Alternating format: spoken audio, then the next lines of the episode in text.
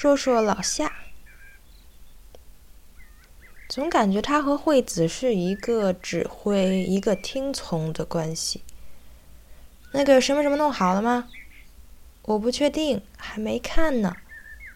那就去看啊，像一个家长和一个孩子一样。然而，我也知道这大概只是最表层的观感。再凑近一些，就渐渐发现惠子并不是怯懦和没有主见的。老夏的这种直接，也并不是代表缺乏尊重。不是在践踏对方的自由意志，他们之间的这段已经维持了多年的 relationship 能存续，里面一定是有许多互相支持和互补。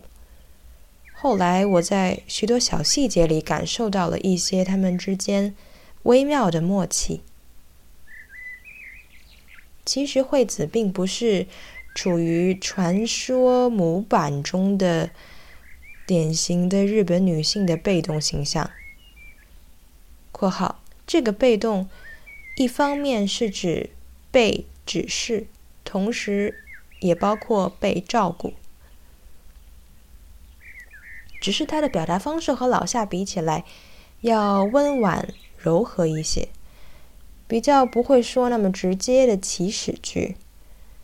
他会说：“如果可以的话。”能不能请你怎么怎么样？也不会表达十分截然确定的陈述句。I'm not sure 是他常说的一句话。老夏最初那种大男子主义的即视感，也逐渐在更多的了解之下被冲淡。他浑身上下的那些短句子，其实并非。高冷的冷，而是冷幽默的冷。他的自黑和黑对方是齐头并进的。句子的短促，有时出乎意料的戛然而止，也是出于实用的考虑。除了传达需要传达的信息本身，多一句都不说，而且已经讲过一遍的话，是多一遍。都不重复。如果叫他重复一遍，他会给你翻个白眼儿，然后叹口气。我私下猜想，也许和他小时候父母教育他时候的方式有关，尤其是父亲。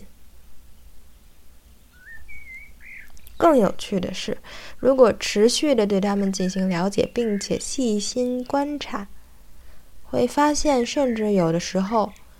这个大高个的粗汉子和娇小仰视的惠子，二人的气场还会发生互换。一次，我们一行人行经一座小镇，走进一家恬淡幽静的礼品小店。惠子拿起一只小小的烛台，仰头望着老夏。老夏会表现出一副都听夫人的。无奈，掏出钱包。当然，他的无奈也是加引号。转过头来，老夏就冲我咧开嘴笑。